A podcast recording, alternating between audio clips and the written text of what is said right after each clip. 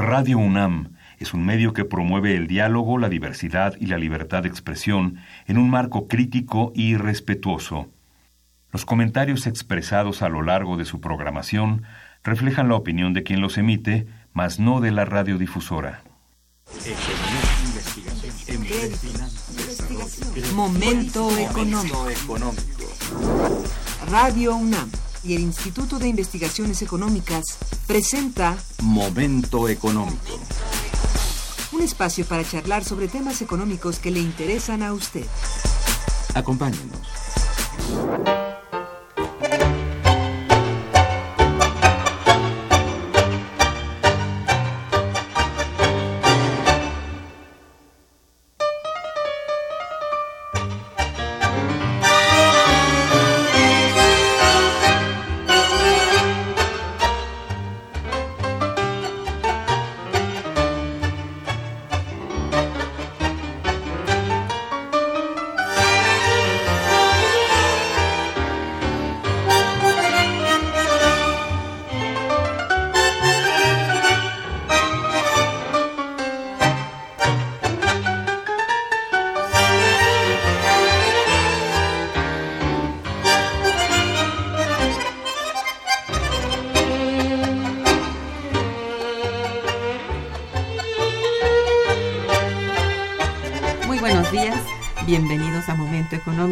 Coproducción del Instituto de Investigaciones Económicas y Radio Universidad.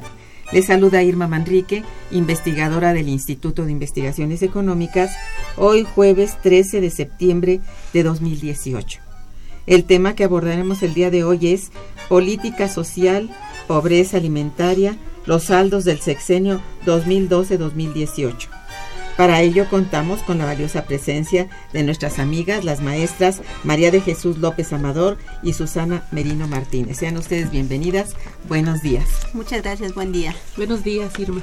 Buenos días a todo el auditorio. Muy bien. Nuestros teléfonos en el estudio son 55 36 89 89 con dos líneas. Y para comunicarse desde el interior de la República contamos con el teléfono LADA sin costo 01800 505 2688. La dirección de correo electrónico para que nos envíen sus mensajes es una sola palabra momentoeconómico arroba unam.mx. También pueden escucharnos a través de la página de internet www.radio.unam.mx y www.iis.unam.mx.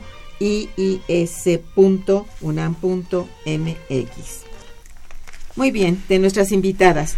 María de Jesús López Amador es maestra en género, sociedad y políticas públicas por Flaxo. Actualmente es profesora investigadora de la Escuela Nacional de Trabajo Social de la UNAM y fue académica del Instituto de Investigaciones Económicas, también de la UNAM, como miembro del área de investigación de economía del trabajo y la tecnología. Muy buenos días, muchas gracias. Sus temas de investigación son condiciones de trabajo de las mujeres y jóvenes, mercado de trabajo femenino, empresa cooperativa y organización del trabajo. Entre sus publicaciones se encuentran los siguientes capítulos en libros colectivos. Remesas, migración y desarrollo de las comunidades indígenas, el caso de Puebla. Veracruz, migración y comunidades indígenas en remesas, migración y comunidades indígenas. La manufactura de la confección en el Distrito Federal, el caso de las cooperativas de producción de uniformes, en políticas públicas para el desarrollo y la competitividad en la industria manufacturera.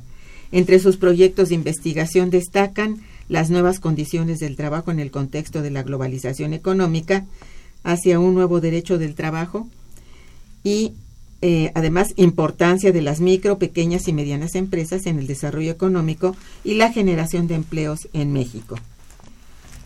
Susana Berta Merino Martínez es maestra en Administración Pública por la Universidad del Valle de México y licenciada en Sociología por la Facultad de Ciencias Políticas y Sociales de la UNAM. Es miembro del personal académico de nuestro Instituto de Investigaciones Económicas. Está adscrita a la Unidad de Investigación en Historia Económica. También es profesora de la Facultad de Ciencias Políticas y Sociales de la propia UNAM. Actualmente imparte las materias de Construcción Histórica de México en el Mundo, 1 y Construcción Histórica de México en el Mundo 2. Ha publicado, entre otros materiales, dos antologías para la docencia, es coautora de dos ponencias, como autora un estudio técnico, diversos artículos, todos relacionados con los temas sobre la pobreza y la política social mexicana.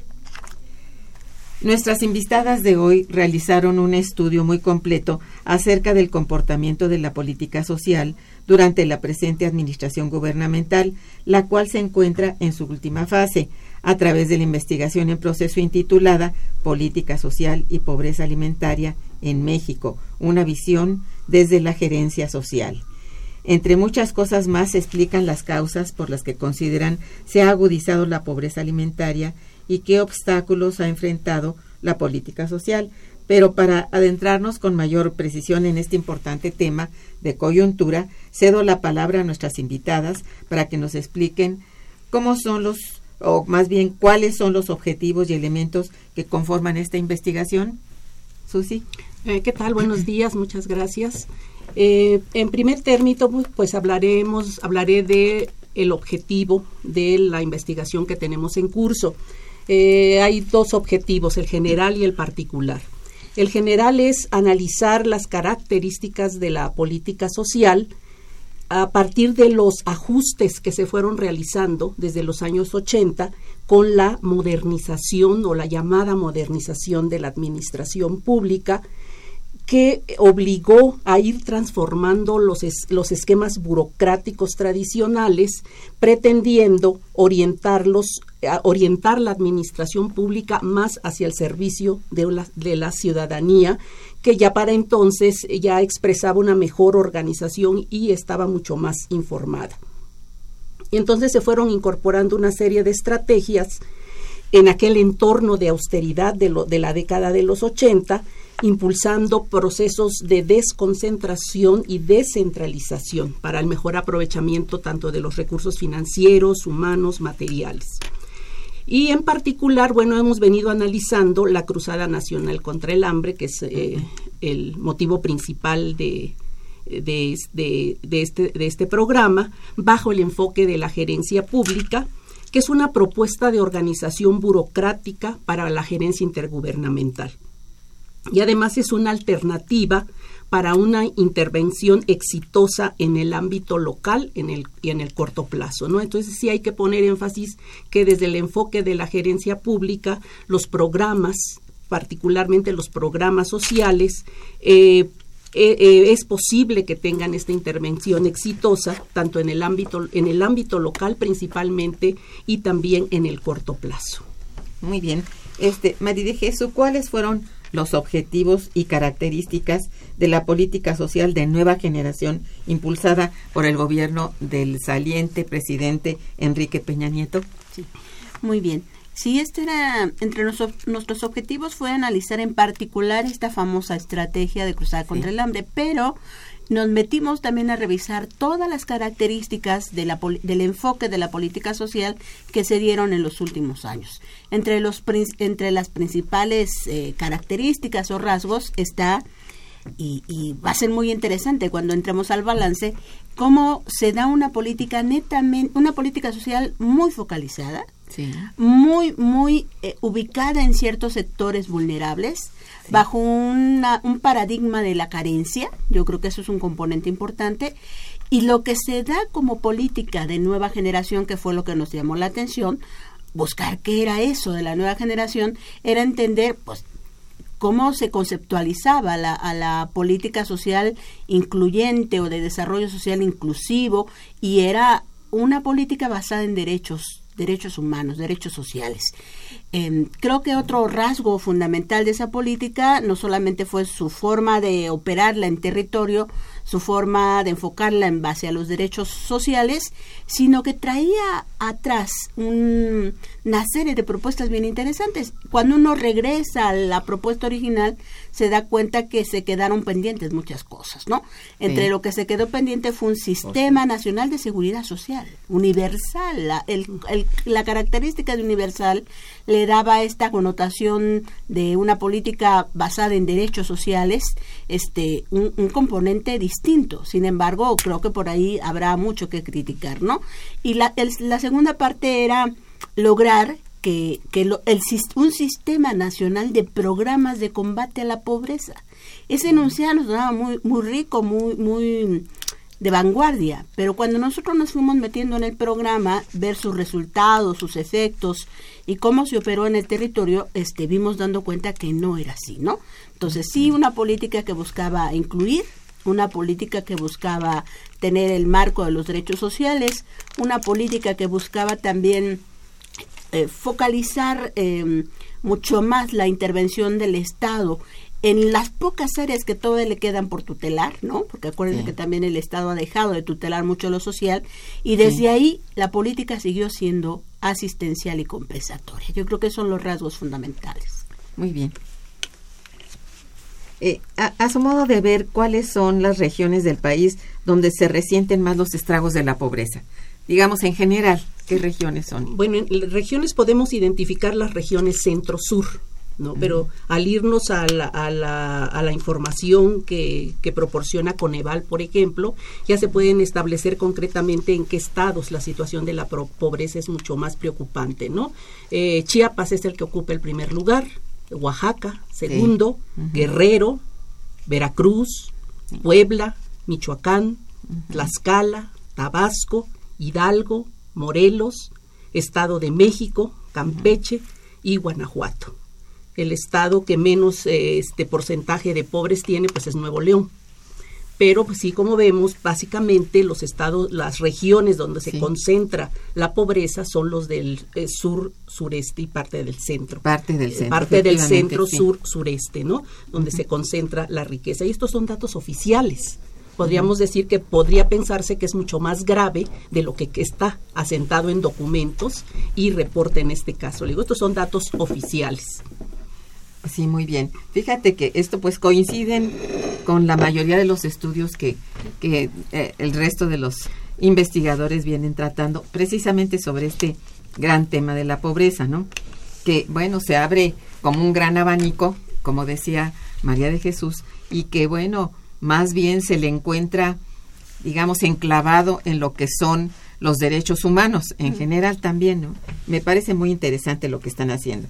Bien, vamos a hacer un breve corte en este, eh, eh, en este eh, programa Momento Económico en el cual se está abordando política social, pobreza alimentaria, los saldos del sexenio 2012-2018, en donde nuestras invitadas María de Jesús López Amador y Susana Merino Martínez están hablando sobre esto.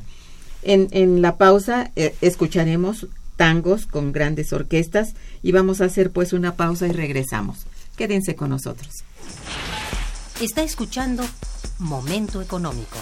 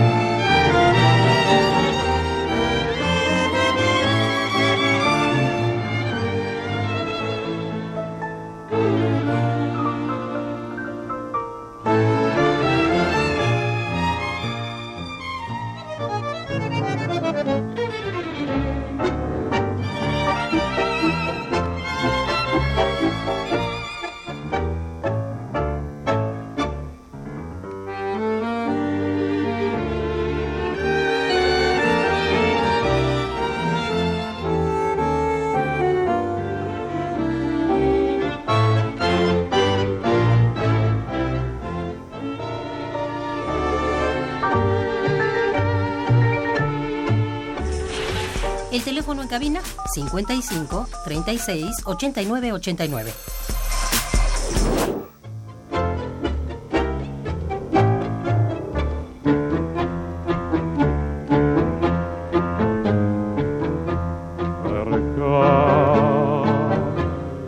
¿Te acuerdas del cerca?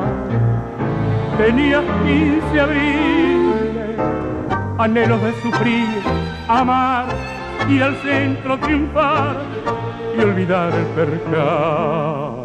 cerca, camino del percal. Te fuiste de tu casa, tal vez nos enteramos mal. Solo sé que al final olvidaste el percal. La juventud se fue, tu casa ya no está. Y en el ayer tirado se han quedado acobardados tu percal y mi pasado.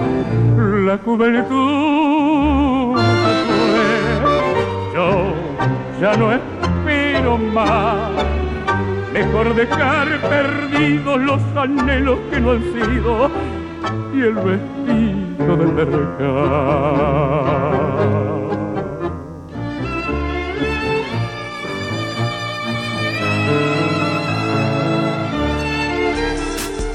Continuamos en Momento Económico.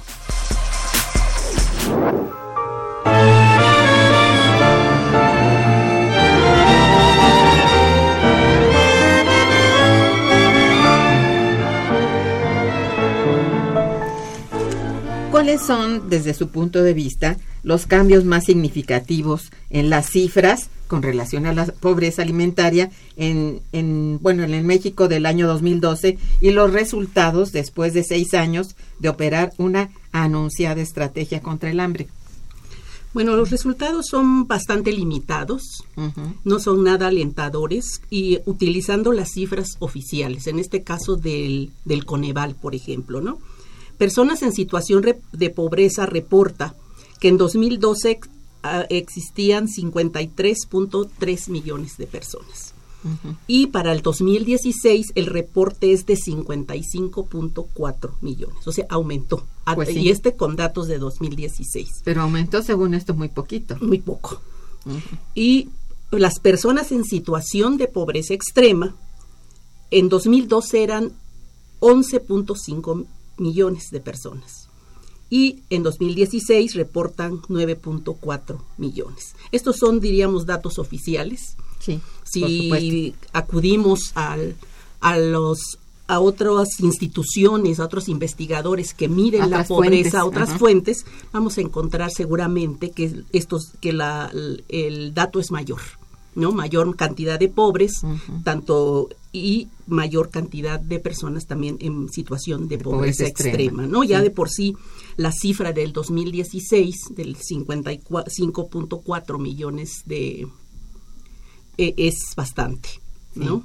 Es, es grande, pero en verdad es mucho más. E- ese es el problema. ¿no? Que, que según la fuente, como tú decías, pues resultan eh, bastante más que los que está considerándose en cifras oficiales. ¿Es así, María de Jesús? Sí, eh, me gustaría mm, eh, recuperar la, la primera idea de la licencia de la maestra Susana Merino, Sí. que decía, bueno, casi el 50% del país está en pobreza y más. Yo creo que no solo es el centro centro sur, sino más, ¿no? Hay una serie de estados y municipios en condiciones de pobreza verdaderamente ya no es pobreza extrema, hablamos de pre- condiciones precarias, ¿no? De precariedad social, de vulnerabilidad muy grande. Sí. Aquí las cifras también, y, y creo que eso es lo interesante cuando vimos el estudio, cómo las cifras sí hay movimientos, porque el- en el balance final nos, nos dice el presidente saliente que, que hubo una reducción de 2 millones de pobres, ¿no? Si hablamos de estos 46 millones ubicados en el primer, en el inicio del sexenio, y hoy hablamos de 43, 43.7, 43.8, se redujeron los pobres extremos, ¿no? Él habla de que hay una reducción de la pobreza extrema. Lo que vemos al interior de las cifras es que no, lo que sucede, los pobres siguen estando ahí. ¿Cuál fue la condición de cambio que se da? Se da un cambio de, de un nivel de pobreza extrema a otro de pobreza mediana. Pero la pobreza sigue estando ahí, ¿no? Yo creo que ese es un componente importante. No se transformaron verdaderamente las condiciones de vida de la población mexicana que fue atendida con estos programas de carácter compensatorio. Y creo que ahí, sobre todo la que nos ha preocupado, que es la pobreza alimentaria, decimos, no hubo cambios no hubo cambios porque el derecho visto como un derecho a la alimentación constitucionalmente visto así es eh, no solo es el acceso es cómo hacemos llegar este abasto suficiente, este consumo de alimentos, que no solo sea bajo el enunciado que, que, se da también en el balance, que sea nutritivo, variado y suficiente, ¿no? Que era, eran las características que le da para salvar la, la pobreza alimentaria, sino que se volvió en un programa nutricional y de consumo inmediato no se salvó las otras condiciones de la pobreza en México, ¿no? Entonces yo creo que eso sigue dando cuenta de que este tipo de poblaciones se siguen tratando de manera compensatoria.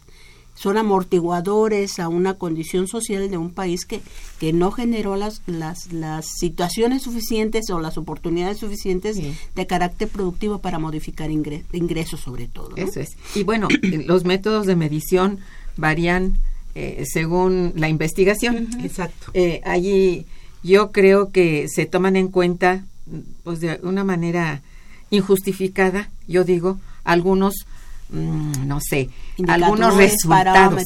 Exacto. El parámetro mide algunos de los de las medidas o de las estrategias seguidas. Entonces, no da cuenta en verdad de cuán pobres o de cuán eh, precaria puede ser la situación de, de, una población que, bueno, está muy lejos de, de haber logrado siquiera cubrir las necesidades básicas básicas, ¿verdad? Entonces esto es la pues, alimentación entre otras, ¿no? Pues eh, la alimentación básicamente, ¿no? Claro. Bien, eh, ¿por qué razones las políticas y estrategias como la cruzada justamente contra el hambre no tuvieron el éxito esperado en el gobierno que termina? Yo creo que podemos eh, mencionar, mencionaré algunas, ¿no? Que hemos identificado. La Cruzada Nacional contra el Hambre no tuvo un presupuesto propio, porque no era, no es programa, está catalogado como estrategia y por lo tanto no está sujeto a un presupuesto anual.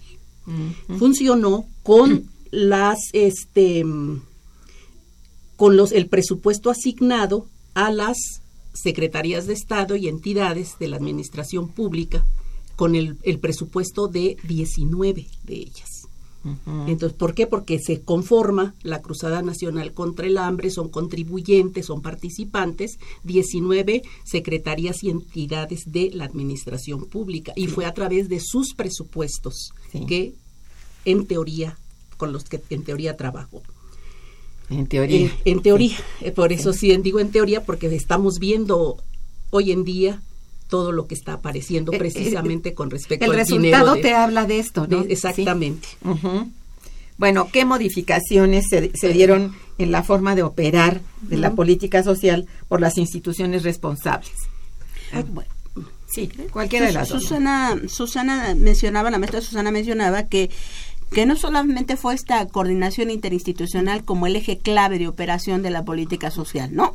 hay, una serie de instituciones que compartieron responsabilidades, pero que no se hicieron responsables, también eso hay que decirlo, en su actuar en, con los grupos para atenderlos, ¿no? Eso es un componente importante. Y además no querían soltar tan fácilmente los recursos. Y lo que hoy estamos viendo en pues estas auditorías sociales es cómo se desvió ¿no? Esos recursos a otras cosas. Ese es un componente importante. El otro cambio que hubo en la forma de operar la política social a través de esta coordinación entre instituciones fue también el enfoque que se le dio. Eh, originalmente la cruzada tenía 7 millones de personas por atender. Al final la traducción de esas 7 millones de personas no, no se traduce el balance en cuántas fueron atendidas, se traduce en acciones operadas, ¿no? Entonces nos dice, se configuraron un buen número de, comedores comunitarios, se dio acceso a un número de, determinado de comidas diarias, ¿no? Eh, no, no se reflejó en, en, si lo que yo quería era atender a estos 7 millones, eh, qué resultado hubo con esos siete, ¿no? ¿Superaron la carencia alimentaria o, se nos fueron para otro lado? Yo creo que es un componente importante. Esto no se dijo. Sí, no se, no se ha dicho, ¿no? Yo creo que pues eso también es un componente importante. Y, y otro, otro cambio ahí fue eh, que sí cuesta mucho trabajo en los distintos niveles de gobierno llegarse a poner de acuerdo porque eran poderes distintos el pues municipal, el local, el estatal, el federal. Eran poderes distintos. Y ellos también tienen cotos de poder en ese plano. Cuando se dice que la política social tiene que dejar de ser política, ¿no? Usar el uso de la política social con usos electorales, lo seguimos viendo todavía. Ah, hoy, sí. ¿no? particularmente. Y digamos que eso, dices tú muy bien, se siguen viendo. ¿eh? Sí. Se da como un resultado maravilloso, ¿verdad? Este, en los spots, por ejemplo, televisivos y, y radiofónicos. ¿eh? claro. Eso es, bueno, es indignante la verdad, ¿no? Sí, sí, sí, sí. Ah, Para abundar en este punto, eh, hay, otros, eh, hay otras razones, causas por las cuales no se tuvo el éxito esperado. Uno de ellos es que se fijó metas que creo que fu- fueron inalcanzables. Una de ellas era alcanzar al final de este sexenio cero hambre. Esa era una de, los, de las metas de la cruzada contra el hambre. Pues sí. Y otra meta también que resultó inalcanzable fue, fue dar una solución estructural y permanente al problema del hambre. Entonces son, eh, son metas que probablemente si se hubiera utilizado el dinero, los recursos financieros que, se, que, su- que en teoría se destinaron para este propósito, sí se hubiera alcanzado en gran medida, hubiera sido exitosos los resultados, ¿no? Tal vez no cero hambre, pero, por lo, pero sí se hubiera abatido el problema de manera considerable.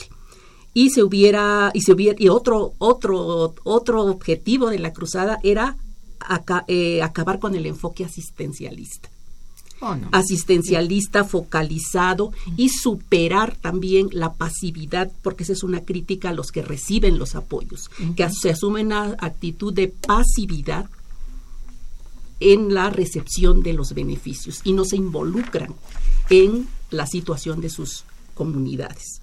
Entonces, regresando ahora a la estructura del, del programa, de esta estructura este, interinstitucional e intergubernamental, porque involucra a los tres, a, la- A los tres órdenes. de a los tres órdenes de gobierno, era que eh, eh, su, su estructura, en lugar de potenciar la experiencia, la información, los recursos financieros y humanos que pudo haberse dado, porque esas fueron las expectativas que creó, eh, diluyó las responsabilidades que ya lo señaló María de Jesús entre las entidades y entre los tres niveles de gobierno. Se diluyeron en vez de potenciar, que era una de las metas. Por eso no tiene, no tuvo el éxito esperado, que de inicio pudo pensarse o se le dio el beneficio de la duda de que esa estructura iba a remediar uno de los problemas eh, históricos de México, ancestrales de México, ¿no? Como es el hambre. Así es. Bien, pues vamos nuevamente a un puente musical e informativo, si me permiten. Regresamos. Está escuchando Momento Económico por Radio UNAM.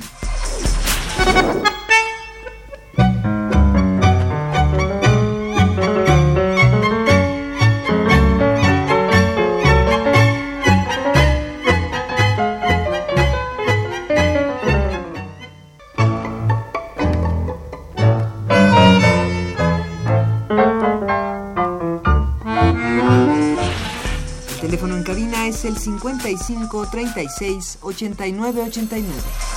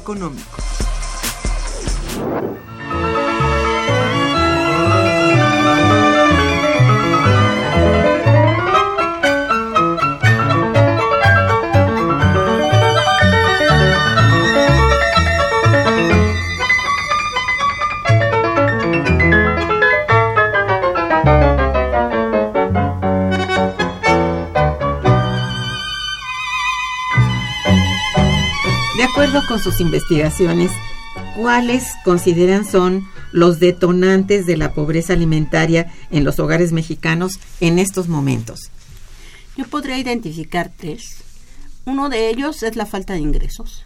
Yo creo que eso es un componente importante y, bueno, la falta de ingresos implica que el, que el trabajo no es suficiente, si es que hay trabajo, ¿no? las cifras del desempleo llaman la atención en ese contexto, aunque el balance fue que si bien creció algo de la cifra en empleo formal, simplemente los ingresos, los salarios no son suficientes para atender la demanda de alimentación en los hogares, ¿no? En las familias o en los hogares pobres. Es un componente importante. Otro detonante de la pobreza sigue siendo la falta de inversión pública en el campo, ¿no?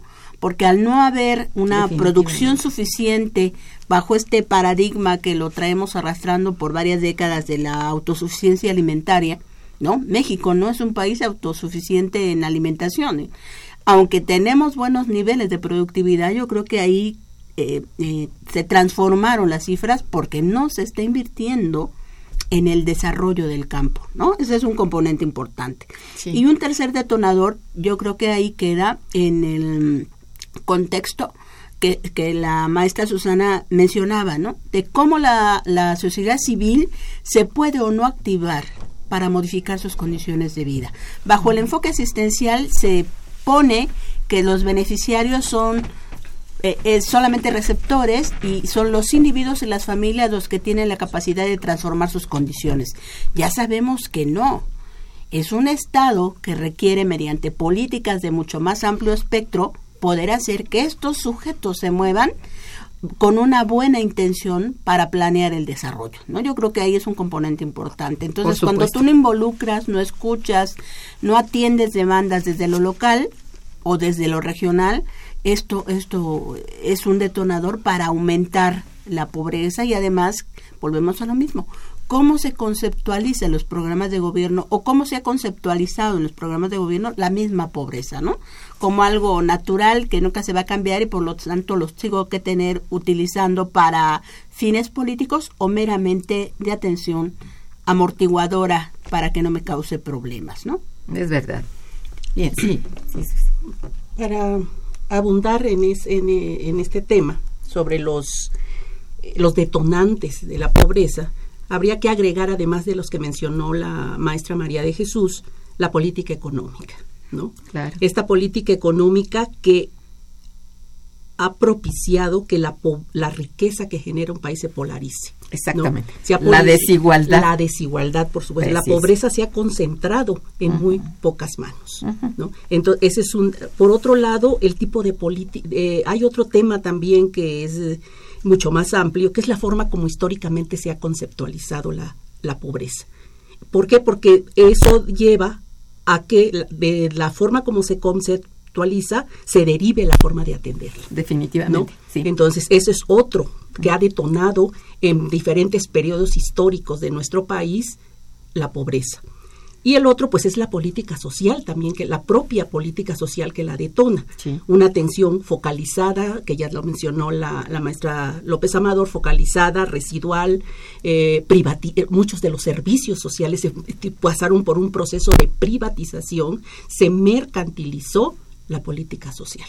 Así es. Entonces, eso habría que ir sumando todo esto, estos este, factores que llevan a detonar estos estos este estas situaciones de pobreza extrema además no y una pobreza yo diría que generalizada sí efectivamente ¿Querías agregar? Sí, hay estudios que reconocen que no en todos los países hay pobreza. Yo creo que cuando se, se, se piensa que, que es un es un fenómeno del cual nunca se va a poder erradicar completamente, es mentira, ¿no? Yo creo que hay buenas experiencias a nivel internacional que se demuestra que, que los gobiernos han logrado bajar, reducir y en muchos casos erradicar. Entonces es mentira que nunca se va a poder hacer nada, ¿no? Entonces yo creo que, que esa concepción de los, de los gobiernos y del, del propio Estado en su política económica y social, yo creo que también es una limitante, ¿no? Porque ven muy corto, su escenario es muy corto. Y yo creo que ese es un componente importante del cambio que tendría que estarse operando hoy. Por supuesto, sí. Sí, sobre ese mismo tema, Conevala 2017 tiene identificados en todo el país 6.488 programas y acciones de desarrollo social. 149 de ellos son de tipo federal 2.528 de carácter estatal y 3.811 de carácter municipal. Programas hay. Entonces, Muchos, muchos, por eso son 6.488 Es una cosa programas increíble, sí. para el desarrollo Ah. social, tanto del gobierno federal, gobiernos estatales y gobiernos municipales. Municipales. Entonces ahí es cuando uno se pregunta qué está pasando, con, con, con por qué es- eh, tenemos una situación de pobreza como la que tenemos en el país, habiendo tantos programas. Sí, claro. Bueno, aquí en el fondo yo no sé, me permito también opinar que Sí, si bien esto es cierto que hay esa as- ese asistencialismo que no des- ha desaparecido y que no tiene que ver con nivel de empleo y de ingreso. Aquí las personas requieren tener un, un empleo.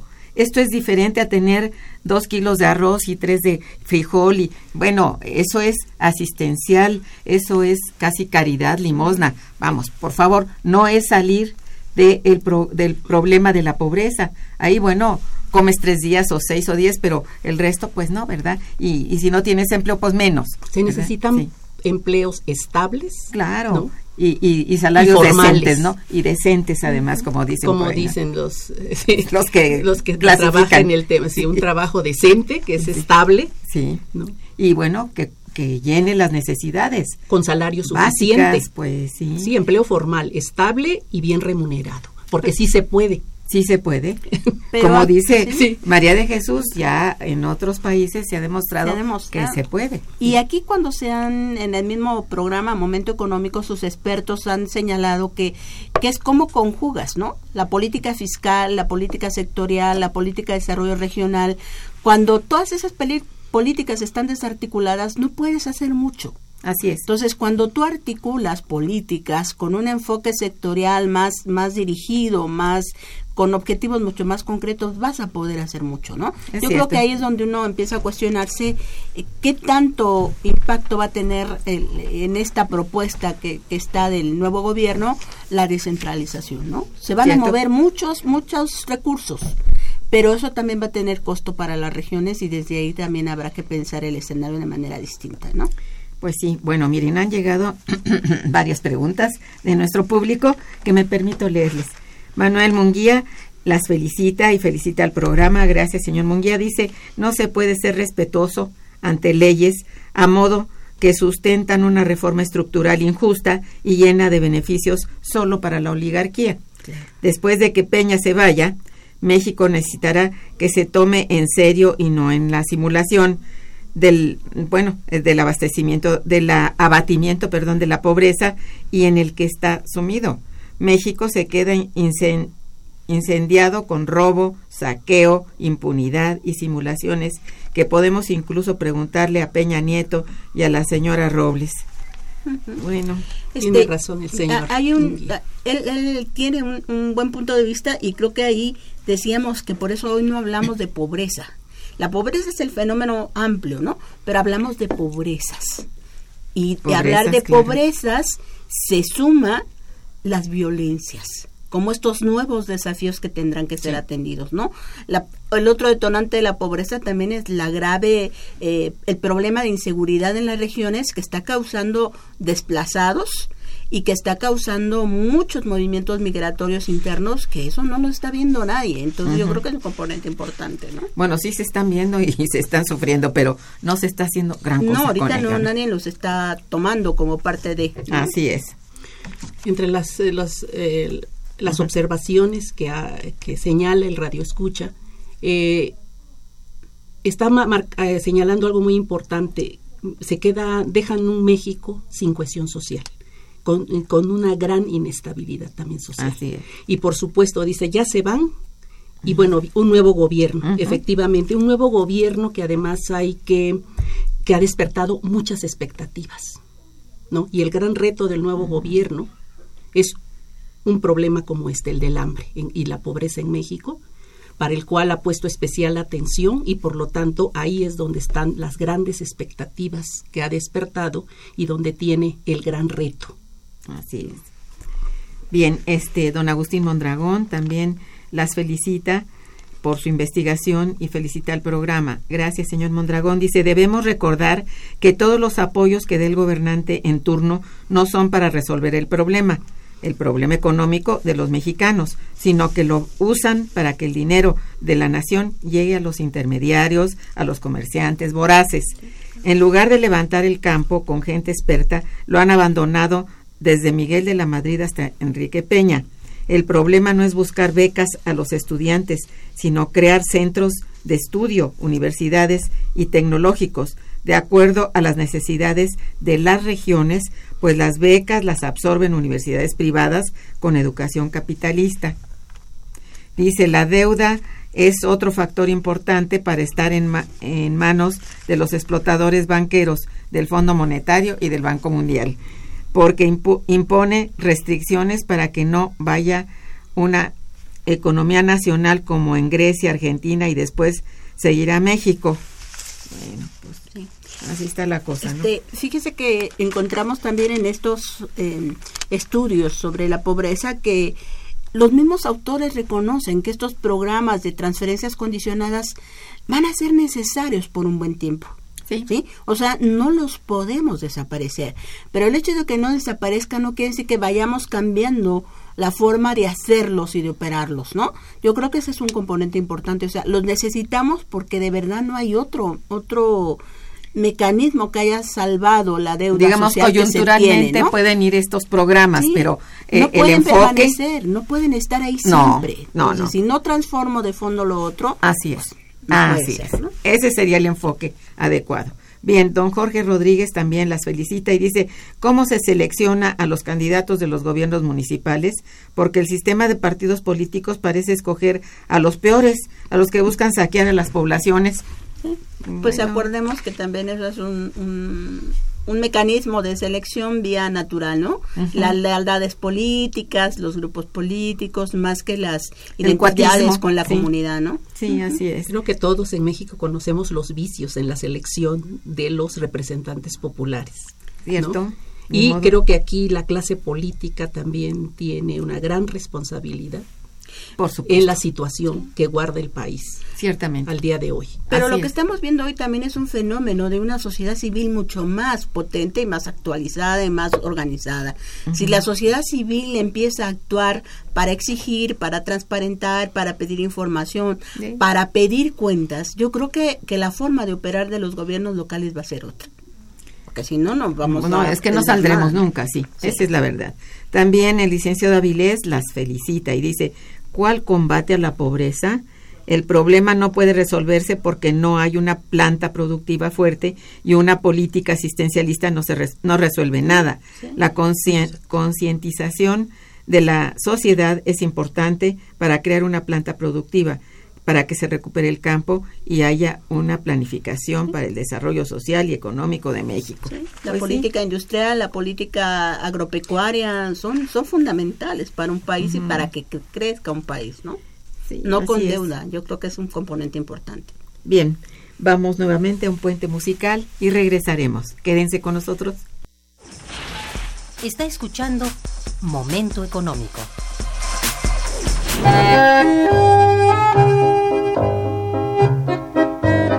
Bye.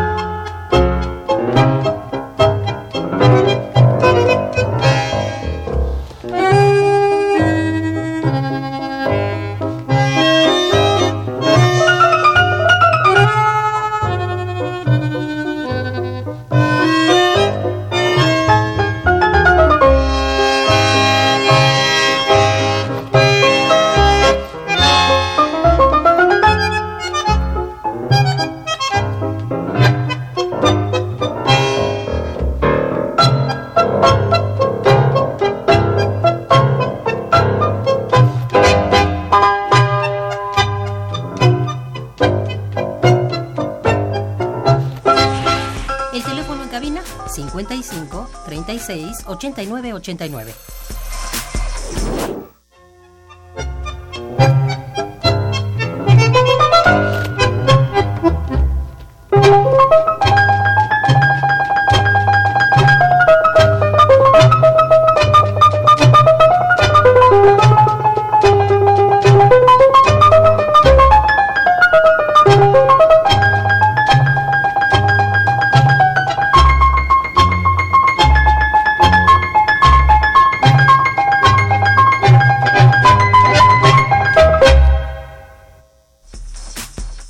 Continuamos en Momento Económico.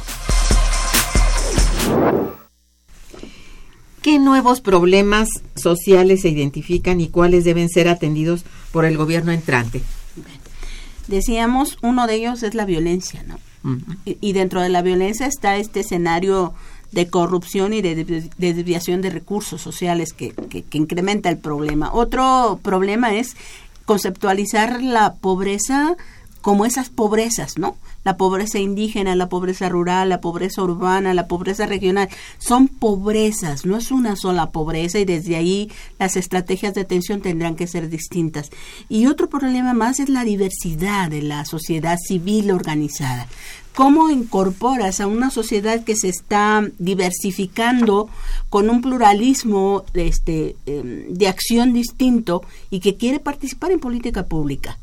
No visto como problema propiamente, sino que el problema ha sido que no ha habido canales de escucha y comunicación con esa sociedad que quiere ser eh, eh, incorporada a la toma de decisiones. Yo, yo creo que esos son problemas tanto sociales como políticos importantes. Y el cambio cultural. A nivel de, de los más em, desprotegidos del sistema siguen siendo los indígenas. Cuando uno revisa las cifras desde, los, desde las poblaciones o comunidades indígenas, llama la atención que la propuesta original era la defensa de los pueblos originarios. Y cuando uno revisa el impacto de los pueblos originarios, No hay tal. no hay tal. Así es. Entonces, componente importante. Otro problema siguen siendo las poblaciones, las regiones eh, indígenas propiamente, ¿no? Que Sí. siguen siendo desatendidas por, por los gobiernos, ¿no? Definitivamente. Y lo dicen ellos mismos, se quejan y todo y se, se expresan, pero no veo yo tampoco nada al respecto. Yo Querías creo que decir. sí. Habría que agregar ahí, si bien no es un nuevo problema, pero sí por la forma como se ha expresado últimamente la corrupción. ¿no? La corrupción como ha permeado el estilo de vida del mexicano. Sí, sí. Eso es un grave problema que eh, cómo han detonado los problemas a- debido a la corrupción. Hay muchos problemas que se han, de- están, han detonado y yo siento que la, la pobreza y este tipo de violencias a que hace alusión la, la maestra López Amador se deben precisamente a la corrupción. Sí. ¿no? La corrupción que yo creo que es uno de los problemas más urgentes de- Definitivamente. de, atender porque ha vulnerado la estabilidad social, ha, ha debilitado el Estado de Derecho, ¿no? Y vemos a la corrupción tanto en los ámbitos formales como informales, en la cotidianeidad, ¿no? De, Bien. Eh, eh, ha incrementado la desconfianza, Exacto. ¿no? Entonces, una sociedad desconfiada, pues claro que no va a poder actuar, porque a todo le va a tener, este, le va a poner un sesgo de que eso no funciona, de que no está bien, de que no viene con buena intención, ¿no? Entonces yo creo que volver al tejido social, como decían ustedes hace un momento, es un componente importante. ¿Cómo tejes redes sociales que ayude a cuestionar nuevamente esta sociedad mexicana que de verdad le ha ido, le ha ido mal en los últimas, las últimas décadas, ¿no? Sí, por lo menos las últimas tres. Sí, claro. Ah, sí. Eh, ¿qué, qué perspectivas eh, se tiene para superar la crisis social y modificar estas condiciones de pobreza extrema y carencias como el acceso a la alimentación en las regiones del país? Em, bueno, ¿qué perspectiva se tiene? Una de las perspectivas, creo que de las más importantes, pues ahorita la coyuntura es el cambio de gobierno, ¿no? Un gobierno que en lo social está, ha prometido mucho y, sigue, y sigue prometiendo y que lo obliga, por un lado, es, ese es el capital político del nuevo gobierno, Sí. lo obliga a atender la crisis social que existe en el país. Em, otro es, o- eh, otra de las perspectivas que ya se mencionaron aquí además es cómo reactivar la productividad. Sí. Hay que reactivar, reorganizando, hay que reorganizar el trabajo, las formas del trabajo, Así es. Buenos salarios, creación de empleos con buenos salarios, salario, lo que decía yo hace un momento, empleos formales, Sí. capacitación. Hay tantas nuevas tecnologías que nos vamos a ver rebasados si no se atiende lo que Ya es la estamos. capacitación para el trabajo. ¿no? Y se va, puede agudizar además. Sí. Y eso puede ser un factor también de desempleo. ¿no? Eh, otro, la inclusión financiera. ¿No? Muy, ¿Qué porcentaje? No tengo el dato, ahorita creo que solamente 20% de la población en México tiene acceso y sabe usar los servicios financieros. Creo que es, ahí nos hemos quedado rezagados con otros países de la región latinoamericana, ¿no? Y por obvias razones de, de gran pobreza. Pues, Exactamente. Eh, y por otro, también ya lo mencionó la maestra López Amador, la producción en el campo. Hay que reactivar la producción en el campo.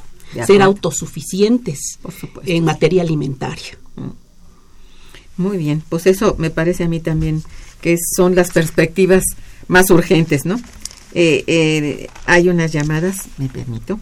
Doña Hilda de San Román las felicita y dice, México es un país rico y debiéramos consumir lo que se produce aquí, ya que los precios de los productos importados a precio de dólar hacen que la población mexicana viva en pobreza también. Queremos que hablen con la verdad. El gobierno saliente y el que viene tienen que poner solución a este problema tan grave. Pues sí, ¿verdad? Totalmente de acuerdo. Dice el señor Arturo Portillo, eh, felicidades a las invitadas. ¿Qué política tiene López Obrador con respecto a este tema? Bueno, política, sí. Así ha identificado, por lo menos en el discurso, ¿verdad? Todavía no se plasma nada oficialmente en un, en un plan de desarrollo propiamente del, nuevo gobierno, sino se habla de, de, buenas intenciones en ese contexto, ¿no? Entonces él está hablando de un sistema de abasto alimentario y está conjugando de las instituciones que ya hay ¿Cómo las vas a articular con nuevas funciones? Yo creo que es un componente importante. El, se ha señalado que los primeros a los que hay que apoyar es a quienes producen.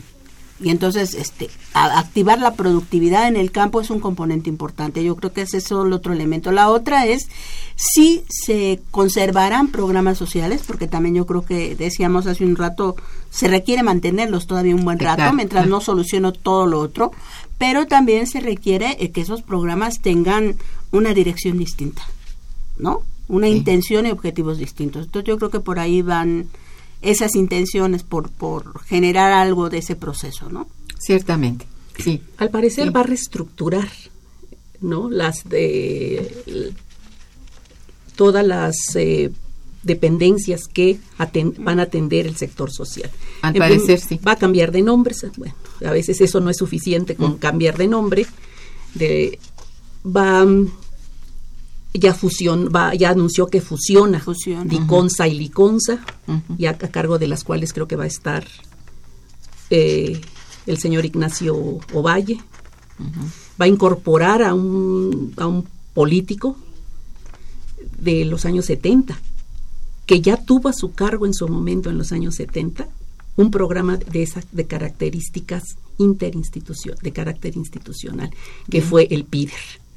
¿no? Desde la presidencia de la República ya se experimentó con programas de carácter interinstitucional.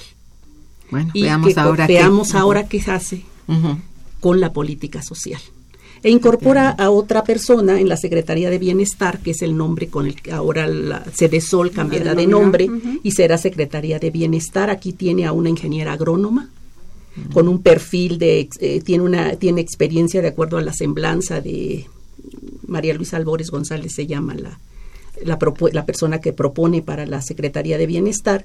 Es aparte de ingeniera agrónoma es una especialista en zonas tropicales y que tiene además es especialista en economía social y solidaria y emprendedurismo.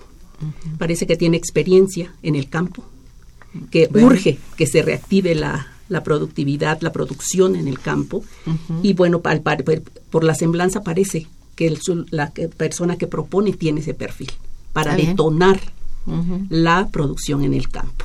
Pues está bien, digo. Y por otro lado, bueno, tiene alguien que ya experimentó con programas interinstitucionales, que es el, señor Ignacio Valle, que ya eh, estuvo a cargo del PIDER en los años 70 con el gobierno de Luis Echeverría y creo que ahora va a estar en, su, en el gabinete social.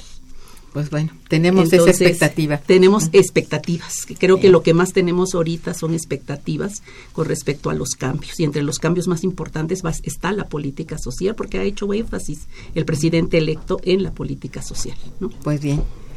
Bien, aquí don Francisco Caranza, Caraza este, felicita a las invitadas y al programa. Dice, saludo a la doctora Manrique, gracias. Y felicita a las invitadas por estos temas tan importantes. Gracias. Eh, el señor Carlos Mendoza también, felicidades, dice a las invitadas. Cuestionar en español significa poner en duda, no es lo, lo mismo que preguntar. Gracias por la aclaración. Está bien. Bueno, ¿cuáles serían algunas de sus principales conclusiones en torno a los retos que deberá enfrentar en materia de pobreza el nuevo gobierno? Digamos, de los principales retos. Sería, este sería uno, pues, y está en, en, en primer lugar, siento yo, ¿no? En lo que ha dicho hasta hoy, ¿no? Pero ¿qué otros retos piensan ustedes que son em, bueno, se necesariamente. Se han señalado como varios, ¿no? Uno de ellos es atender la diversidad regional. Yo creo que es un componente importante, no solamente con una política de infraestructura que por ahí también se cruza, ¿no? En esas intencionalidades de cambio, sino también reactivar las regiones del país. Yo creo que es un, primer componente de cambio, ¿no? El otro, eh, el otro gran desafío o atención por donde podríamos eh, cambiar la forma de operar con la pobreza y tratar de erradicarla, que eso también sería un sentido, ¿no? A la pobreza no se le combate, a la pobreza se le erradica. Yo creo que ese es el otro elemento importante, ¿no? Cambiar el discurso de atención de la pobreza sería significativo hoy, sobre todo, si quiero generar que la participación de la sociedad se dé. Y la otra, este, generar los mecanismos de escucha, ¿no? Estamos hablando desde el enfoque de la gerencia social, que hoy lo que se requiere son políticas públicas más concretas, más enfocadas, más, más participativas. y, y, y tengo que hablar de ese famoso ciclo de la política pública donde los ciudadanos intervengan en todos los niveles de la toma de decisiones. Entonces yo creo que las iniciativas tienen que venir de abajo hacia arriba porque hasta ahora nos hemos acostumbrado que las iniciativas vengan siempre de arriba, ¿no? Y creo que ahora el escenario se pinta diferente. Y atender el mapa regional, ¿no? De la pobreza, como señalábamos al principio de nuestra charla con, con, con todos ustedes, era ese. ¿Cómo cambias el, el, mapa regional hoy si no atiendes eh, con diagnósticos muy precisos, con detección de necesidades muy, muy locales y escuchas a la gente. Yo creo que es un componente importante. Por supuesto, tienen toda la razón. Siguiendo con este enfoque de la gerencia social, una de las propuestas de esta estrategia es que quien debe instrumentar, aterrizar las, la política social, son técnicos que conozcan la localidad, la región. Creo que quienes están instrumentando, aterrizando la política social, no conocen el entorno político, cultural, social, geográfico, donde están trabajando.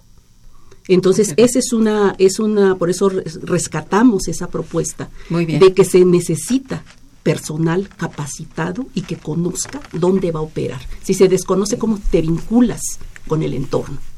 ¿No? la vinculación con el entorno es fundamental. Eso tienen toda la razón y bueno, tengo que decirles que lamentablemente el tiempo se nos terminó y lo lamento porque es un tema muy central para todos los mexicanos. Eh, desde luego les agradezco mucho por haber estado en Momento Económico compartiendo sus valiosos conocimientos y a nuestros radioescuchas por su atención. Gracias. Estuvo en los controles técnicos Socorro Montes Morales, en la producción Araceli Martínez, en la producción y realización Santiago Hernández Jiménez, en la coordinación y conducción una servidora Irma Manrique, quien les desea muy buen día, pero mucho mejor fin de semana. Gracias. Muchas gracias. Momento económico.